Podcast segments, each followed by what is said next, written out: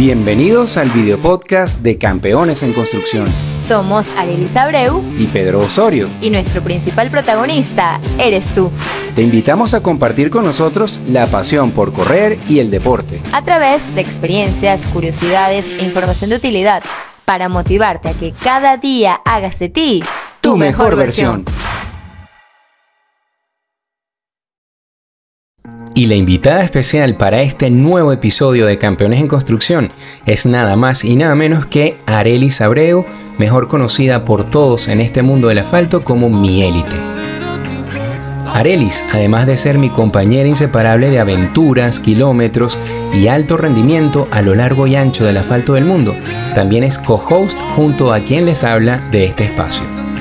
Juntos somos campeones en construcción y ambos hemos sido testigos el uno y el otro de nuestros mejores logros personales y deportivos, entre ellos el habernos graduado en el circuito de los seis World Marathon Majors. Arelis es un ser humano muy especial, siempre dispuesta a colaborar y a ayudar a quien lo necesite. Su sonrisa y su buen carácter nos contagia a todos indudablemente en nuestro día a día de esas buenas energías de las que ella siempre irradia y es por ello que hoy en Campeones en Construcción le damos la bienvenida a Arelis y le abrimos las puertas de este espacio para inspirar y motivar a toda nuestra audiencia con su historia personal.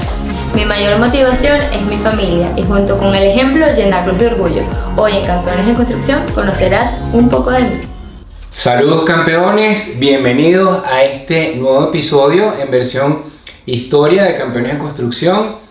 Bueno, está muy particular y especial porque hoy estamos compartiendo la historia de Arelis Abreu, conocida por todos como mi élite y también una campeona en construcción, bueno, con todas las de la ley. Así que, eh, bueno, estamos hoy con Arelis y esto va a estar muy interesante porque por lo general ella está conmigo presentando los micros, los episodios, pero ahora va a ser la entrevistada. Así que bueno, Arelis, bienvenida a Campeones en Construcción. ¿Cómo se siente eso? Gracias, hoy me tocó en, el otro lado del banquito, pero bueno, muy feliz para poder compartir pues esta historia y seguir motivando cada vez a más campeones y seguir eh, en este camino de, de hacer lo que nos gusta. Sí, si alguien que no te conociera te viera y ve ese montón de medallas, dirá, cúnchale, esta es una campeona de verdad con C mayúscula, así que yo te preguntaría a ti, este, esto de correr, eh, ¿por qué razón te dio a ti esta locura? ¿Cuáles cables en la cabeza se te cruzaron para que, bueno, empezaras tú a correr y por qué correr la distancia de fondo? Bueno, mi distancia favorita, sinceramente, bueno, como ya lo ven, es el maratón. Eh, yo pienso que la carrera de larga distancia es la que eh, me conecta más conmigo, la que me hace como que pisar tierra y pensar en los próximos pasos a seguir. Entonces definitivamente el maratón para mí es mi vida es la oportunidad de a través de 42 kilómetros crear mi propia historia y mi propio concepto durante esa cantidad de kilómetros, ¿no? No solo en el recorrido, sino en lo que lleva antes de eso de hacer el maratón, porque necesita una preparación de muchas semanas, de muchas horas. Eso sí, mi primera carrera fue de 10 kilómetros. Yo entré en el mundo del atletismo bastante tarde. Yo no empecé a, yo no soy deportista desde pequeña, por ejemplo. Eh, fue una carrera que vi en un centro comercial, me inscribí, de hecho me caí en mi primera carrera de 10 kilómetros. ¿Cómo corriste en esa carrera? ¿Qué ropa llevabas? Llevaba la ropa de la carrera, o sea, llevaba un mono, no llevaba un mono de algodón con la camisa de la carrera, era una Nike 2006, si no me equivoco, una franela azul, y me puse adelante. Me puse adelante y el de, el de atrás me aló la camisa y resulta que yo tenía que alar la camisa el de adelante y pues me caí, o sea, me raspé el codo, me raspé la rodilla, pero sí, eh, terminé en 57 minutos mi primera carrera. Y a pesar de, de, esa experiencia que no, a lo mejor no fue tan buena porque te caíste y todo eso, ¿Seguiste con las ganas de seguir corriendo? Sí, o sea, mi objetivo siempre fue terminarla con éxito y bueno, cada vez la emoción fue como creciendo y empecé, empecé con una carrera de 10, luego una de 15, luego una de 21 y así empecé, eh, siempre dije algo bien particular de que antes de hacer un maratón fuera de Venezuela, eh, lo iba a hacer en mi país y tuve la oportunidad de hacer los 42 kilómetros del maratón CAF, que fue mi primer maratón y a partir de ahí, bueno, comenzó la experiencia eh, del maratón a nivel internacional.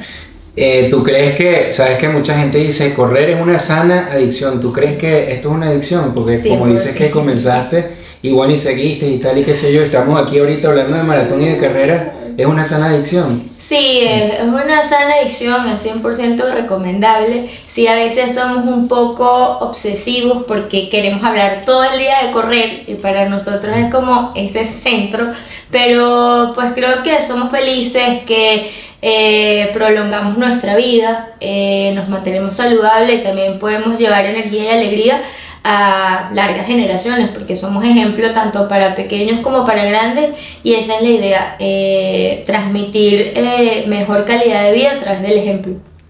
Arely, y hablando ahorita también de esas medallas, para la gente que no conoce las medallas que tienes, ahí puedo ver la, la medalla de los Six Majors por seguro. Ahí veo la, la medalla grande del circuito de los Six Majors, veo la de Berlín, veo la de Tokio, veo la de Londres de este año, Veo la de Nueva York del año 2018. ¿Cuál más tienes por ahí? La de Chicago. Chicago. Chicago, tuve oportunidad de hacerla dos veces y bueno, el, el, más esperado por todos que es Boston, que es el soñado porque para llegar a él pues obviamente hay que clasificar en una maratón internacional para poder tener el margen de tiempo para poder, para poder ir. Entonces, todos son especiales, pero esta tiene como un plus extra. Y la pregunta que te quería hacer, cuando comenzaste a correr, ahorita tienes ya, gracias a todo tu esfuerzo, a todo lo que has hecho, pues cumpliste con un objetivo y un sueño se hizo realidad. Cuando comenzaste a correr y ese día donde te jalaron y te tumbaron al piso en esa carrera que fue tu primera carrera, ¿pensaste en algún momento que te verías así hoy, luego de haber completado el circuito de los seis medios, habiendo corrido, bueno, una cantidad de kilómetros, pues estábamos sumando el otro día, y al, año, sacamos prácticamente la distancia que hay de Caracas a Madrid, o sea, como 6.000 kilómetros, ¿no? Sí. Eh, haciéndote todo el comentario para hacerte la, la, pregunta puntual, ¿pensabas algún día que ibas a estar aquí con el circuito completado? La verdad, en aquel momento cuando comencé a correr, eh, no pensé en ese momento hacer un maratón. O sea, de hecho esa distancia no me pasaba por la mente. Eh, luego de hacer mi primer maratón en Venezuela, eh, pues me, me, hizo como las, las, maripositas en el estómago, porque fue, yo creo que el primer maratón es el más feliz, por así decirlo, porque uno no sabe para dónde va. Mm. Entonces tú vas corriendo contento y mi primera preocupación en ese maratón era que me desmayara. O sea, esa era mi principal preocupación. De hecho, corría con celular, con cinturón, con un montón de cosas que obviamente ahorita... ¿Sigues corriendo con celular y con cinturón y con un montón de cosas? No, no, no, ya ah. no, pero ah, te puedo decir que hubo un par de estos que sí los corrí con celular. pero es parte del aprendizaje y obviamente el celular te da un peso que es imposible pues llevarlo en un recorrido de 42 kilómetros cuando estás buscando una marca. O, Entonces, se, te puede caer. O se te puede caer, o se te moja. Entonces... y que se te este, caiga el celular y, y, te, y, digas, bueno, me tengo que volver o tengo que buscarlo. como que bastante confiada en el sentido que lo dejo en la bolsa de, de, de donde hay que dejar las cosas y lo dejo sin ningún tipo de preocupación y cuando termino pues mi celular está ahí. Mira, Areli, y siguiendo con el tema de bueno, otra cosita, cuando empecé a pensar en los maratones, en los grandes maratones del mundo, voy a terminar el maratón de Chicago, que ese lo hicimos juntos en el 2016, estábamos justo en la grama del final del parque donde termina el maratón de Chicago. Exactamente, y justamente había un señor de origen como tailandés y el señor tenía justamente esta medalla. Y el señor nos invitó a una cerveza, yo no sé si tú lo recuerdas. Eh, eh, pedimos una cerveza y brindamos con la cerveza. Y yo le dije al señor que algún día iba a tener esta medalla y bueno, ya hoy la tengo conmigo. Bueno, o sea, continuando con lo que acaba, con esa secuencia de, de, historias que estás contando, me da para preguntarte sobre la experiencia Six Stars. Completaste tu sexta medalla en Londres 2022. ¿Cómo ha sido esa experiencia? ¿Cómo, cómo te cayó? ¿Cómo la viviste? Creo que fue algo muy sorpresivo. La verdad que el maratón de Londres es un maratón sumamente impecable en todos los sentidos. O sea, me sorprendió. La organización es de un nivel, creo que me atrevo a decir que los otros medios tienen un poco que aprender del maratón de Londres. Eh, la puntualidad, eh, la organización para la salida. A mí me tocó salir en un punto intermedio, no en los puntos principales, pero viví una experiencia como de élite, no siéndolo. Eh, sí, es un poco inglés, tal cual, que es un poco más formal, más rígido. ¿Por qué un poco inglés? ¿A qué, te, qué quieres decir? Porque yo me lo imaginaba llegar un poco más eufórico, no te voy a mm. mentir. Yo pensé que iba a tener como que más show, por decirte, al llegar a recibir la medalla. Y pues fue bastante serio. Te llegan, te escanean el número, te colocan en un backing para tomarte la foto. Y es cuando tú entras en cuenta como que ya va, o sea, he terminado un recorrido de más de 300, 300 maratones, la suma de todo esto, y ya es hoy. Entonces como que la foto no termina de concluir el momento tan especial que estás viviendo y obviamente me puse a llorar y después fue como que ya va, o sea, es, realidad, es, es, la vida real, o sea, estás aquí y estás recibiendo el esfuerzo de los cinco maratones anteriores. En una ciudad hermosa, el tiempo pues estuvo a favor de nosotros porque no llovió en el recorrido, este, sí tuve unos pequeños percances en el recorrido, pero nada me detuvo porque mi objetivo era culminar este circuito. Y así como me detuve pues me dio chance de volver a, a continuar el recorrido para finalmente pues cumplir mi sueño y tener finalmente la medalla Six Star y estar en ese pequeño grupo de personas que son los afortunados que estamos en la lista de que hemos culminado el circuito de los adultos. ¿Y después de los Six Majors que viene? Bueno, todavía no lo sé, lo que sí sé es que voy a continuar haciendo maratones.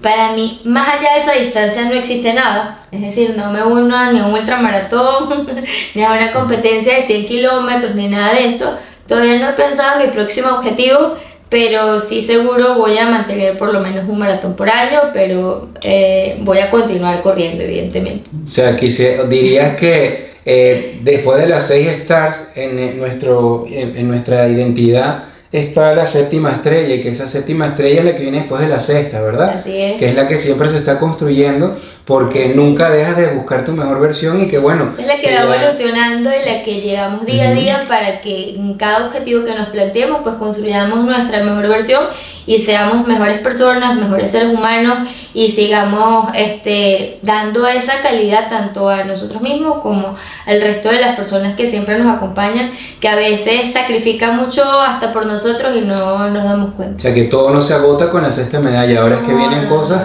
para seguir mejorando y construyendo. Para rato. Siguen nuevas oportunidades para seguir construyendo esa mejor versión. Seguro van a venir más maratones. Eh, ya yo llevo cuántos eh, seis más dos repetidos, nueve maratones al día de hoy. Y bueno, hablando de esto de campeones en construcción, construir su mejor versión y mi élite, o sea que es tu apodo, el que te han tenido desde que hiciste aquel maratón CAF, ¿ves alguna conexión entre mi élite y campeones en construcción? ¿Qué, ¿Qué, hay por ahí de similitudes? hay una conexión súper especial porque parte de campeones en construcción está un tema en el fondo que es los campeones nunca se rinden y los que se rinden pues nunca ganan. Y ese, eh, ese pensamiento marcó tanto en mi historia que hoy por hoy en cada maratón me lo repito. Entonces es la conexión de nunca rendirse, de ser disciplinado, de ser constante, de que a veces hay que sacrificar o no sentirse bien, pero hay que hacer las cosas bien, de no agarrar atajos y de continuar siendo tú, que es algo súper, súper, súper importante. Qué bueno, de verdad que yo creo que, que, de eso se trata. Y aquí, como siempre tú y yo decimos, no hay fórmulas mágicas, ¿verdad? No, creo que el terminar estos, estos, estos seis maratones eh, no es una casualidad como hay gente que lo podría pensar o hay gente que tiene la facilidad de comprar un dorsal e ir a todos pues son años de sacrificios, años de lesiones, son años de entrenamiento, aprendizaje. de aprendizaje, de no rendirse, es decir, esta no me salió bien, pero hay que levantarse y volver a continuar y seguir intentándolo, de valentía, de a veces tener mucho miedo en volver a enfrentar un maratón porque te dio una lesión, eh, pero es parte del proceso, enfrentarse a cada uno de esos miedos para ver qué pasa, porque si no enfrentamos nuestros miedos vamos a seguir como nuestra zona de confort y no vemos qué pasaría si hago un maratón, qué pasaría si me pongo el vestido que quiero, qué pasaría si eh, como la comida que he pensado o no voy, a, no voy a saber qué pasa si no lo intento. Claro. Eso, eso me parece a mí que no dejar esa incógnita, sino siempre Eh, Porque bueno, ¿qué es lo peor que puede pasar? O sea, que o que no termines, o que lo termines en un largo recorrido, o que te rindas. Claro, rendirse no es una opción. No, jamás. Por lo menos en campana de construcción no. Mira, ya nos dijiste el número de maratones que llevas, porque esto era una pregunta que te iba a hacer, Ah, pero ya dijiste que son nueve, ¿verdad? Ok, de esos nueve, ¿cuál ha sido el más duro y el que consideras que es el más fácil? Aunque yo no lo calificaría de más fácil porque para mí ningún maratón es fácil. Ya el hecho de correr 42 kilómetros lo hace bien complicado, pero para ti, vamos a cambiar la, la, la, pregunta, ¿cuál ha sido el que más te ha costado y el que te ha resultado más, me- menos complicado culminar? Pues Berlín, que es uno de los maratones que en líneas generales es donde se baten los récords mundiales, el maratón que es súper plano, que es el más sencillo, que es el más amplio, pues yo no he tenido empatía con Berlín. O sea, es una ciudad que me encanta, pero no me ha ido bien. O sea, eh, y es uno de los favoritos de la gente para hacer marca, pero a mí particularmente no me ha ido bien. La primera vez que fui a Berlín, porque lo he hecho dos veces, digo todavía hoy que tengo una deuda con Berlín, porque tengo que volver. eh, es que la primera vez fue mucho frío, yo nunca había salido, no era mi primera visita a Europa y fue algo como que me sentí muy sola y muy fría. O sea, eso yo he hecho en esa oportunidad, hice lo que no debía hacer, me compré un mono largo en la expo y lo usé. Y la camisa también la usé porque me estaba muriendo de frío. Y así eh, hice mi recorrido, salí muy rápido, creo que el tema de, de- en comparación del primero con el último, la experiencia te da un plus increíble porque en eso eh, me tomé los test que me dieron, o sea, hice cuatro horas y tantos, ya ni me acuerdo. Repito Berlín, justamente es cuando tengo una fractura por estrés en el peroné sufrí todo el recorrido de Berlín con lluvia, eh, dolor, pero con una mentalidad que yo decía que tenía que terminarlo y así lo hice. Entonces para mí Berlín, para mí es el maratón más complicado que me ha tocado, por diferentes circunstancias, no precisamente por estructura o por clima, sino que no ha sido el Momentos que- momento claro, momentos indicado para... Dificultades que tuviste para llegar a él y, y que viviste el día de la competición. Y el más sorpresivo o el que mejor me ha ido y no podría decir el más sencillo, pero ha sido mi mejor tiempo, eh, ha sido el maratón de Tokio. Sí, que no es más sencillo porque Tokio tiene un recorrido que es bien enredado y tiene un, eh, un recorrido, recorrido en circuito, que hay que estar muy bien en forma física para que te pase y que tú digas, bueno, mira, fue fácil en, en cierto modo para Sí, culminarlo. pero de hecho yo nunca, eh, ese es un maratón que yo no lo visualicé jamás, o sea, fue una sorpresa y fue muy rápido. De hecho, yo llegué y como que terminé y quería como que levantar las manos y ya había terminado y entonces fue todo como que muy rápido, muy frío, Mm. eh, la verdad. Pero es el que eh, he tenido el, el mejor número, ha sido mi mejor marca en ese maratón. Eh, por eso lo recuerdo como que el más rápido y el, y el más sencillo. También el sistema de entrada fue sorpresivo, fue una lotería para 3.000 personas, eh, eh, tres- 3.000 postulados, 300 cupos y sorpresivamente quedé en esa lotería y fue así como que bueno, es la oportunidad y como dice mi mamá, o sea, cuando es para ti, Es ni ti. que te quiten, cuando es no, ni que te pongas. Entonces me tocaba estar a to- en Tokio y dije, esta es la oportunidad. O sea, Mm. no, creo que Tokio me encontró a mí y no yo busqué a Tokio. Eso es- me parece que, que es una buena conclusión y bueno, está claro que Berlín y Tokio son los dos polos en lo que te ha pasado a ti. Y de todas esas medallas que tienes ahí, ¿cuál te gusta más y cuál te gusta menos? Si es que hay, si es que hay alguna que te guste menos, que lo dudo. Yo creo que todas son especiales, todas tienen una historia. Yo creo que uno empieza como a llenar su libro en lo que arranca esa pistola de salida de cada uno y terminas, es una historia nueva. Entonces cada una tiene su momento, tiene su recuerdo, tiene su lesión. Es Yo que, creo que esta es la es como que única. tengo aquí seis hijos y no puedo tener favoritismo por uno en Exactamente, o específico. sea, todos han sido experiencias distintas, aprendizajes diferentes. Eh, creo que no, no cambiaría de hecho ninguna de las experiencias porque eso me ha hecho más fuerte y me ha hecho hacer como que más realista, tener los pies sobre la tierra y que no es cuando tú quieras, sino cuando es el momento indicado para ti. Qué, bu- qué bueno, qué buena conclusión porque es así, cada cosa tiene su momento, a veces lo queremos, apro- a- a- o sea, queremos apresurar las cosas y cada cosa llega en el momento que tiene que llegar. Sí, ¿verdad? 100%. Del apuro lo que queda es la desesperación. Mira, y este, yo sé que tú tienes una, si es que es una cábala, pero tú tienes una costumbre del tema de los números, de cuando te dan un dorsal, cuando siempre hablamos, tú, que, que el número tal con tal, o sea, cuéntanos un poquito sobre eso, cómo es el tema de, la, de los números contigo. Yo tengo que confesar que yo no sé nada de numerología. Mm. Si no es pura energía positiva que yo le otorgo a los números. Entonces, generalmente tengo mis números favoritos. Entonces, siempre cuando veo un dorsal de la gente, de hecho, hubo una oportunidad que me decían que si yo leía el número. Y no es que yo haga una lectura del número, o sea, simplemente es crear algo bonito con algo que estás viendo. Mm. Entonces, por ejemplo, había gente que tenía el, el 2, 3, 5, entonces, ah, bueno, el 2, 3 suman 8, el 8 lo volteas es el infinito, entonces la gente se queda como inspirada cuando tú le dices cosas positivas del dorsal que va a llevar. Y entonces me preguntaban cosas tipo, wow, voy a hacer piar con el, con el dorsal que llevo. Bueno, yo no, eso no lo puedo predecir, pero ya con tú tener- entrenaste. Bueno, si entrenaste, sí. Exacto, pero ya con tu tener como esa aprobación de que tienes algo que te va a acompañar en la carrera, que está lleno de energía bonita, positiva y que te está dando como ese empuje de que va contigo, la gente se queda súper feliz y a mí sí me gusta tener, yo siempre digo que cuando tengo números repetidos, me va bien, eh, me gusta tener números repetidos, bien sea en secuencia o separados, pero que haya dos iguales eh, de cualquier número que sea. Eh, generalmente me sale, esta vez en, en, Londres me tocó el 26808, entonces tenía dos 8 repetidos y 26, 2 y 6 sumaba 8.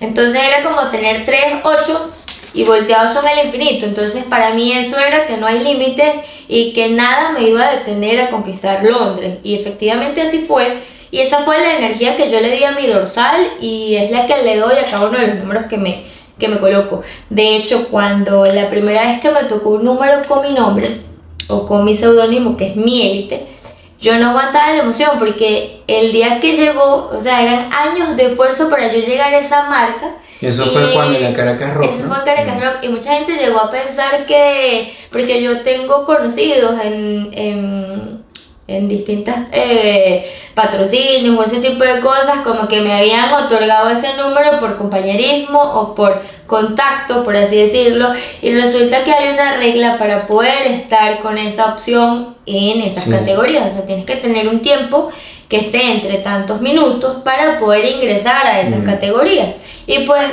yo ese año había bajado muchísimas mis marcas y me tocó, cosa que yo no sabía, o sea, me entero cuando voy a buscar el dorsal que tiene mi nombre, claro, tiene un número por detrás, que me acuerdo que era el 16, y encima, o sea, el 16 iba atrás y a- adelante decía mi élite.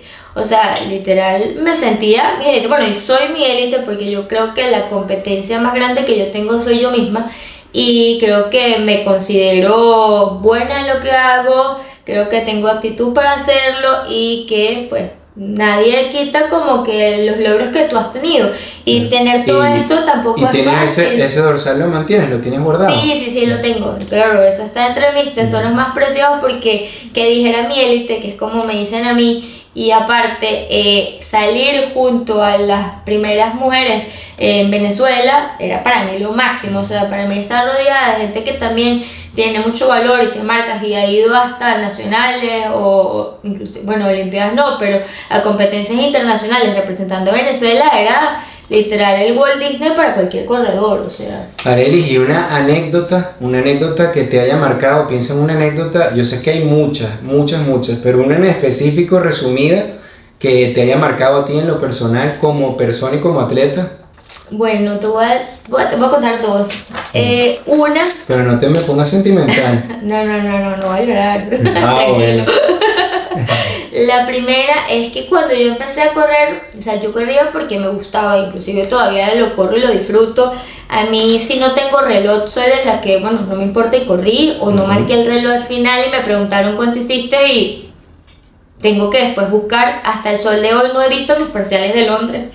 Entonces, son cosas así que generalmente cuando es, eres un corredor a veces rápido, esas son cosas muy, muy importantes. Y yo a veces sigo manteniendo como esa chispa, no sé si llamarlo inocencia o es disfrutar verdaderamente lo que hago independientemente del número que hacemos.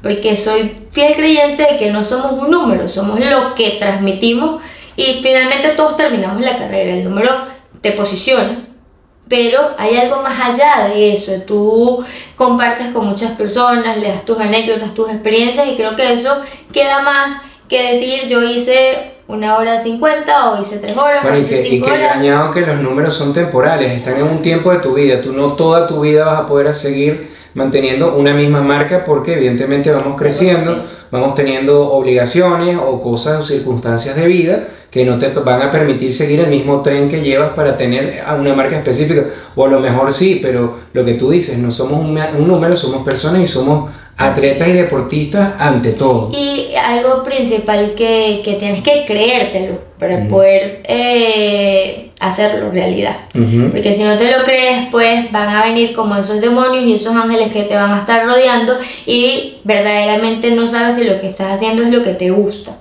Principalmente. La primera anécdota fue cuando todavía era una corredora popular, que lo sigo siendo, pero tengo unas marcas considerables en algunos momentos de mi vida. Cuando quería clasificar para Boston, mm. eh, bueno, estaba haciendo el maratón de Chicago, que fue el, maratón de Chicago 2015. 2015. Y este, le pedí ayuda a Pedro en ese momento para someterme a un entrenamiento en donde tuviese apoyo tanto en el gimnasio, eh, a nivel nutricional con Pedro Reinaldo. Eh, Pedro Reinaldo, tu nutricionista, mi nutricionista. Exactamente. Nuestro nutricionista. Eh, entrenador. hice pruebas de lactato, o sea, fue un maratón que planifiqué para clasificar de todas, todas en ese año para, para Boston. Y justamente en una de las sesiones de estiramientos, no sé qué, justamente eh, yo hacía muchas dinámicas con Pedro post entrenamiento en el jardín, en donde como que liberamos eh, las piernas eh, con hielo, ese tipo de cosas, y nos sentamos a hablar. Y yo le decía que el único miedo que yo tenía de empezar a hacer maratones o empezar a correr rápido era dejar de ser yo. No sé si tú recuerdas ese momento, pero sí para mí era súper importante no dejar de ser yo cada vez que fuera una meta, porque sentía que me estaba eh, convirtiendo, en una corredora más rápida, pero yo quería también disfrutar lo que estaba haciendo. Y obviamente había cosas de disfrute que no encajaban con la disciplina de correr. Pero hoy me siento afortunada porque pues completé los seis maratones soy más disciplinada hoy en día, pero tampoco he dejado de ser yo.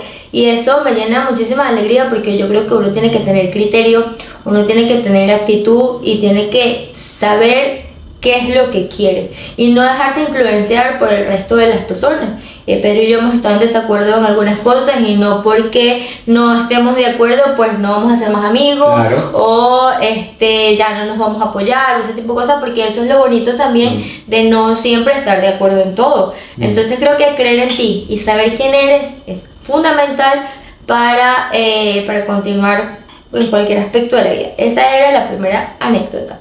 ¿Y la, segunda, que es bien cortita, que una vez cuando me preparaba para el maratón de Tokio, un entrenador del Parque del Este me vio corriendo y me estaba como viendo eh, las vueltas que estaba dando y entonces yo así como que la curiosidad mató el gato. El Parque del Este, para quien no es de Caracas, Venezuela, es el parque más emblemático de los corredores en la ciudad de Caracas. Es como lo que equivaldría al Parque del Retiro o a la Casa de Campo. O a Central Park en, Nueva York. o a Central Park en Nueva York, sí. Entonces, eh, él me vio los tiempos y yo, por curiosa, sinceramente, fue a preguntarle. Yo, como les dije al principio, no soy una corredora que empezó de niña y mi técnica es bien particular, o sea, yo no tengo una técnica muy buena. Eh, y él me, le digo, sí, me estoy preparando para el maratón de Tokio, este, quiero hacer 3.10, eh, y le echo todo el cuento. Y pues el señor me ha dicho que, que, no, que él no creía que por esa técnica que yo llevaba, pues era imposible que yo hiciera esa marca. Eso pues me, me, me, bajó un poco los switches, a pesar de que yo me había entrenado muchísimo. Es algo, es un comentario que no quieres recibir cuando tienes una semana antes de competir, ¿no? Pero tampoco fue algo que me afectó porque yo iba enfocada en mi objetivo, pues mi marca fue 30907. Entonces me demostré a mí misma y a este señor de que los seres humanos a veces no tenemos límites y no podemos dejar que otros eh, decidan el futuro de uno simplemente porque ven que tú no lo vas a lograr. O por criticar sin, sin fundamento, por criticar para eh, no sé, para, para, para, en vez de para contribuir, para restar. Entonces, Entonces creo que hay maneras de motivar, yo entiendo que cada entrenador es distinto, pero esos comentarios a veces, si no eres fuerte de pensamiento, pues te pueden tumbar el objetivo en pedacitos. Y hablando de la fortaleza del pensamiento, Elis, porque ahora sí estamos llegando al final de esta entrevista contigo, que ha sido muy motivadora, yo creo que muy especial y sobre todo para nosotros significativa porque Oye, es el corazón también de Campeones en Construcción. Ya la historia personal mía está por allí, está ahora la tuya. Y bueno, esto es lo que hace la sinergia que une y este, hace ese infinito de Campeones en Construcción. Así que bueno, un mensaje final para motivar aquí a todos los que nos están escuchando, como suelo decirle yo, a la gente que entrevistamos. Eh, para que el que nos escucha salga y corra, se ponga esas zapatillas y diga, bueno, mientras voy eh, corriendo ahorita, donde en cualquier parte del globo terráqueo donde me encuentre, voy a ir escuchando a Pedro y Arelis y me voy a motivar. Este, ¿Cuál será ese mensaje? Bueno, yo eh, les diría de que los sueños se hacen realidad siempre y cuando trabajes por ello. esto es pues un producto de un sueño pero si no hubiese trabajado en cada uno de estos, pues esto no sería realidad. Entonces, trabaja duro por lo que quieres, sé disciplinado, ten compromiso con tu objetivo, eh, ten equilibrio, porque a veces nos obsesionamos y queremos como que todo para allá, pero hay momento para todo. Cree en ti y disfruta lo que haces cada día. Si no disfrutas cada uno de los kilómetros para los que te preparaste, amigo o amiga, esto no es para ti. Así que bueno, ya saben, eh, campeones, todos quienes nos escuchen, retomando lo de Arelis, crean en ustedes, disfruten de esto porque es lo más importante y bueno, y vendrán los objetivos de cada quien y se cumplirán. Y siempre recuerda que los campeones nunca se rinden y los que se rinden nunca, ganan. Y bueno, aquí siempre seguimos construyendo campeones y siempre recordamos que vale la pena hacer de ti, de mí, de cada uno de nosotros, tu mejor, versión. Seguimos aquí en Campeones en Construcción y bueno, será para eh, la invitación a un nuevo episodio, una nueva historia, un nuevo micro, todo lo que venga aquí en este video podcast que está buenísimo y no deben de perdérselo. Sí, no dejen de vernos. te voy a dejar eso a ti, porque es la entrevista tuya, pero ¿qué pasa con la gente que aún no se ha sumado a nuestra comunidad? Bueno, tienen que sumarse, motivarse, darnos un like, suscribirse a todas nuestras plataformas. Estamos en todas las plataformas de podcast. Estamos en YouTube, en, en el canal Campeones en Construcción, en Instagram Instagram a través de arroba campeones en construcción y tenemos nuestro portal web www.campeonesenconstrucción.com y en TikTok también, no bailamos todavía, pero es arroba campeones en construcción. Así que danos like, comenta y comparte. Será hasta una próxima oportunidad. Gracias Arelis por compartir con nosotros y gracias a todos quienes nos ven y nos escuchan. Y bueno, será hasta una próxima oportunidad. Nos seguimos viendo, campeones. Y hasta aquí el contenido que teníamos preparado para esta oportunidad. Ahora queda hacerte el llamado para que visites nuestra página web www.campeonesenconstrucción.com. Síguenos y suscríbete en nuestras redes sociales. Déjanos tus comentarios, danos un like y comparte este contenido para que así permitas que sigamos juntos construyendo, campeones.